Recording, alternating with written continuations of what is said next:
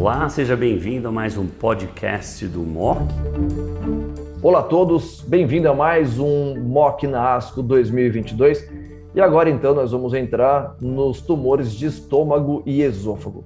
E para isso então eu vou chamar o Dr. Lucas dos Santos, que também é, oncologista titular aqui da Beneficência Portuguesa de São Paulo, especialista em tumores gastrointestinais, para falar para a gente o que foi de novidade. Vamos começar um pouquinho a discutir sobre o, o, o flote ateso, né? Então a gente viu, você mostrou aí, existe um racional, né, óbvio da incorporação da imunoterapia em cenários mais precoces, uma vez que a gente tem o benefício nos estágios mais avançados metastáticos, então acho que o racional do, do estudo está bem provado. Downstage foi melhor mesmo, aumento de resposta patológica completa, inclusive, mas a taxa de ressecção foi igual. Se nós que a gente vai precisar de sobrevida para falar que esse estudo é realmente é, practice changing, porque sem isso, né, só conversão, downstaging, com o mesmo padrão de ressecção, sem ter dado de sobrevida, acho que a gente fica ainda um pouquinho a pé em dizer que isso é mudança de conduta. O que, que você acha? É, eu acredito que a gente precisa do dado de sobrevida. Né? É, os pacientes que adquirem resposta patológica têm uma maior probabilidade de ter sobrevida de longo prazo mas isso não é um, um surrogate validado. Então, nesse sentido, a, a sobrevida precisa vir, sem contar que a gente acrescenta custo e a gente acrescenta toxicidade. Então, eu, eu não tenho dúvidas que, que não é o momento de incorporar essa estratégia, né?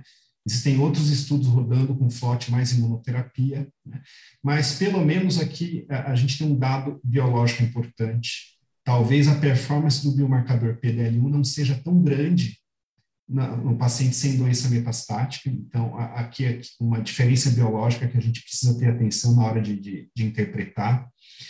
E um outro dado importante é a gente tem uma discussão em relação aos pacientes com MSI high, né? Se, se, os pacientes é, devem ou não receber é, quimioterapia perioperatória. E pelo menos aqui a gente vê uma taxa, é, eu não esperava essa taxa de resposta é, patológica nos pacientes com MSI high. Então, talvez o FLOT, se pensarmos em quimioterapia perioperatória para pacientes com MSI high, de fato o regime deve ser o FLOT, não FOLFOX ou ECF ou qualquer uma das quimioterapias antigas. É, a gente sabe por dados retrospectivos, entrando nessa seara aí do instável do microsatélite, a gente tem alguns dados, análises pós-hoc do FLOT e do MEDIC, de que essa população talvez não derivasse benefício de quimioterapia perioperatória. Dado esse dado aí de 60 e tantos por cento de resposta na população MSI, você acha que eles não deveriam receber, ou com o dado agora do flote ateso, deveriam receber só imuno ou químio mais imuno? Eu acho que o padrão ainda é receber, né? desde que o padrão mudou para flote. É, lembrando que é, a instabilidade não, não separava uma diferença entre o FLOT e o ECF, né? Mas eu se colocou em xeque, ou se tem colocado em xeque o papel da quimioterapia perioperatória nos pacientes instáveis, baseado principalmente nos dados do MEDIC e nos dados retrospectivos. Mas eu acho que com essa taxa de resposta, isso indica uma atividade biológica. Nosso receio é que o paciente não, não, não, é que a quimioterapia não fosse ativa nesse grupo de pacientes e com, uma, com essa taxa de resposta é, patológica, isso está tá bem definido que ativo é. Então, eu não deixaria de oferecer, eu acho que a gente tem que, que oferecer independente é, para os pacientes com, com instabilidade microsatélite, a gente deve oferecer a quimioterapia. Se forem pacientes de alto risco, Pacientes de risco mais baixo, talvez eu acho que ganhe uma discussão, mas para a maioria dos pacientes com câncer gástrico, que é um tumor de mau prognóstico, eu acho que a gente deve oferecer sim. E vamos para o estudo mais importante, que eu também acho que foi o que você citou, que é de prática diária, que é rever a marcação dos nossos pacientes com PD1, PDL1. Né? É, você acha que agora todo paciente que a gente for começar tratamento, a gente vai é, fazer o 288 para todo mundo, porque a gente aumenta a chance de vir positivo? Ou você acha que a gente vai fazer o anticorpo para a droga que você quer usar? Que essa foi uma velha discussão que a gente sempre teve em todas as outras histologias, bexiga, mama, inclusive.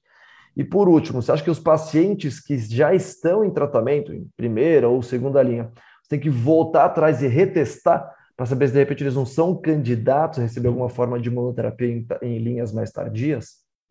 Essa última pergunta é mais fácil, É, eu não acho que a gente deve retestar todo mundo. Se o paciente está se beneficiando, você mantém a estratégia. Se não está, enfim, você pode até fazer isso como curiosidade, mas não acho que você deva mudar a conduta com base nisso. É, o problema é, real é que nós não temos de uma forma disseminada o 288 aqui no Brasil, né? pelo menos comercialmente disponível. Então, é, é muito mais difícil. Né? É, o, por ter chegado primeiro o 22C3, é um anticorpo que está na maioria dos laboratórios. Então, muitos de nós vamos ter dificuldade de testar o 288. Eu acho que recomenda usar o 288 se a gente está com intenção de usar o, o quimioterapia, a quimioterapia nivolumab, né? E a gente sabe que a quimioterapia nivolumab tem um, um espectro de, de, de, de, indicação maior do que a quimioterapia com pembrolizumab, falando especificamente de câncer de esôfago, é, adenocarcinoma esôfago distal, basicamente. Então, nesse sentido, é, eu, eu preferiria testar o 288, e a única maneira da gente tentar se aproximar dos dados que nós tivemos no estudo 648, 649, desculpa. É, então, eu acho que a gente deve sim incorporar essa testagem na nossa prática. Né? Eu tenho visto alguns pacientes com 22C3 com uma resposta invariavelmente alta, né?